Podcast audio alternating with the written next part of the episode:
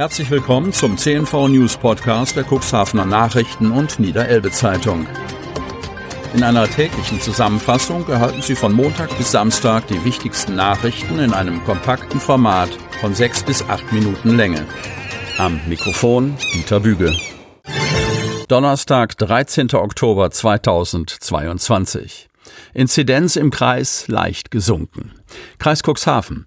Die Sieben-Tage-Inzidenz ist im Landkreis Cuxhaven nach Informationen des Robert-Koch-Instituts am Mittwoch auf 853,2 gesunken. Nur eine Covid-9-Infektion wurde gemeldet. Die Sieben-Tage-Fallzahl liegt bei 1703. Die Gesamtzahl der Infektionen beträgt jetzt 76.970. Neue Todesfälle gab es nicht. Derzeit stehen und hängen die Wahlplakate noch. Kreis Cuxhaven. Die niedersächsische Landtagswahl ist zwar schon ein paar Tage her, trotzdem hängen oder stehen noch überall im Kreis Cuxhaven Wahlplakate. Wie lange darf das noch so sein und wer kümmert sich darum, dass die Aufsteller wieder wegkommen? Städte und Gemeinden halten sich an die vom Land Niedersachsen angeordnete Frist, Wahlplakate unverzüglich zu entfernen. Meist gibt es hier eine Zeitspanne bis zu sieben Tagen nach der Wahl. In der Stadt Cuxhaven muss es zügiger gehen. Für Wahlplakate, die an den Laternen in den Straßen angebracht worden sind, lief die Abhängefrist am Dienstag ab heißt es aus der Verkehrsbehörde. Zuständig dafür, dass die Plakate verschwinden, sind die Parteien. Kümmern sie sich nicht innerhalb der Frist um die Entfernung, kann grundsätzlich ein Bußgeld verhängt oder die kostenpflichtige Entfernung veranlasst werden. Selbsthilfe für Krebspatienten. Kreis Cuxhaven. Christiane Steffens, 65 aus Otterndorf, möchte Krebspatienten Mut machen, den Rücken stärken, sie stützen und gegenseitigen Austausch pflegen. Diese Krebs-Selbsthilfegruppe soll offen sein für Frauen und Männer, die unter einer Krebserkrankung oder deren Folgeerscheinungen leiden.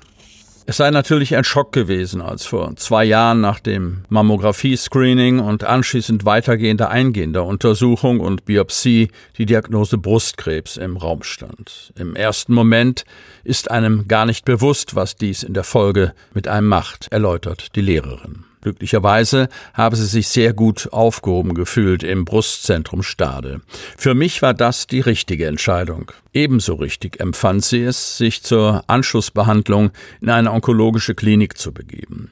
Den Austausch mit anderen Betroffenen empfand sie für sich als wichtig. Bei der Krebsberatung in Stade nimmt sie weiterhin an einer Gesprächsgruppe unter Moderation mit einer Psychoonkologin teil. Dort erfuhr sie die Ermunterung, doch selbst im nördlichen Landkreis Cuxhaven eine Gruppe aufzubauen und damit eine Lücke zu schließen. Es gebe zwar eine Gruppe in Cuxhaven, die sich allerdings vormittags treffe. Sie setzt jetzt darauf, dass der von ihr gemeinsam mit ihrer Sportkollegin Mechthild Hesch neue Selbsthilfetreff angenommen wird. Sie möchten eine Gruppe ins Leben rufen, an der auch Berufstätige teilnehmen können und die sich daher abends trifft. Es hilft, mit Betroffenen zu sprechen und Erfahrung auszutauschen. Ganz wichtig ist es aber auch, einen Ort zu haben, an dem man ernst genommen wird mit seinen Sorgen und Ängsten. Christiane Steffens zog 2016 von Neustadt am Rübenberg fest in ihr langjähriges Ferienziel Otterndorf. Hier fand sie ihren neuen Partner und heiratete ihn.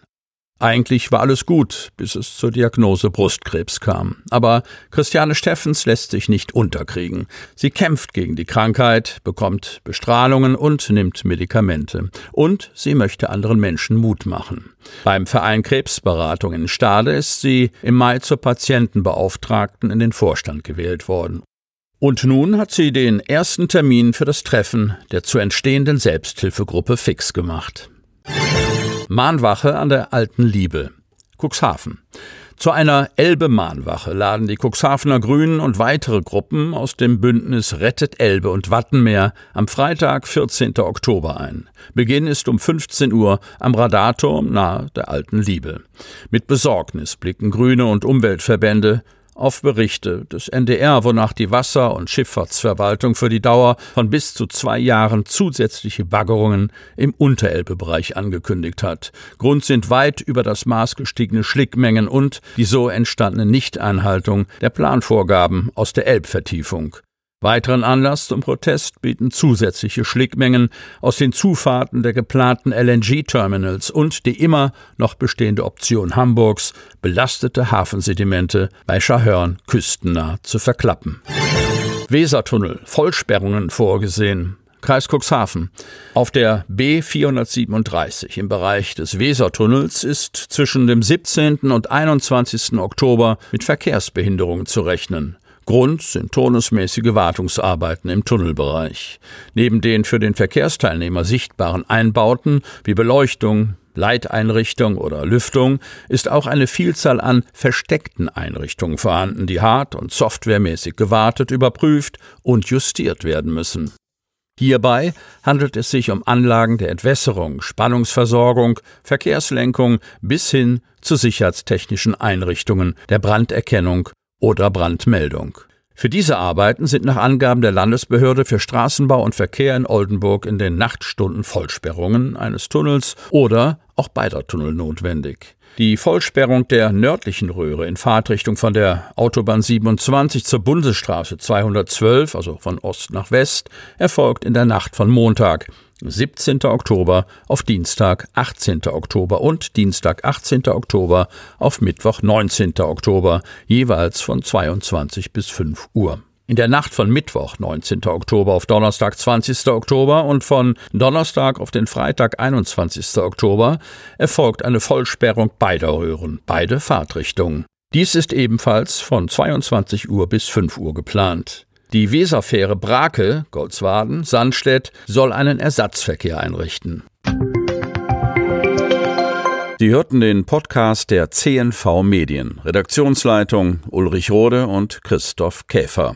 Produktion Win Marketing, Agentur für Text- und Audioproduktion.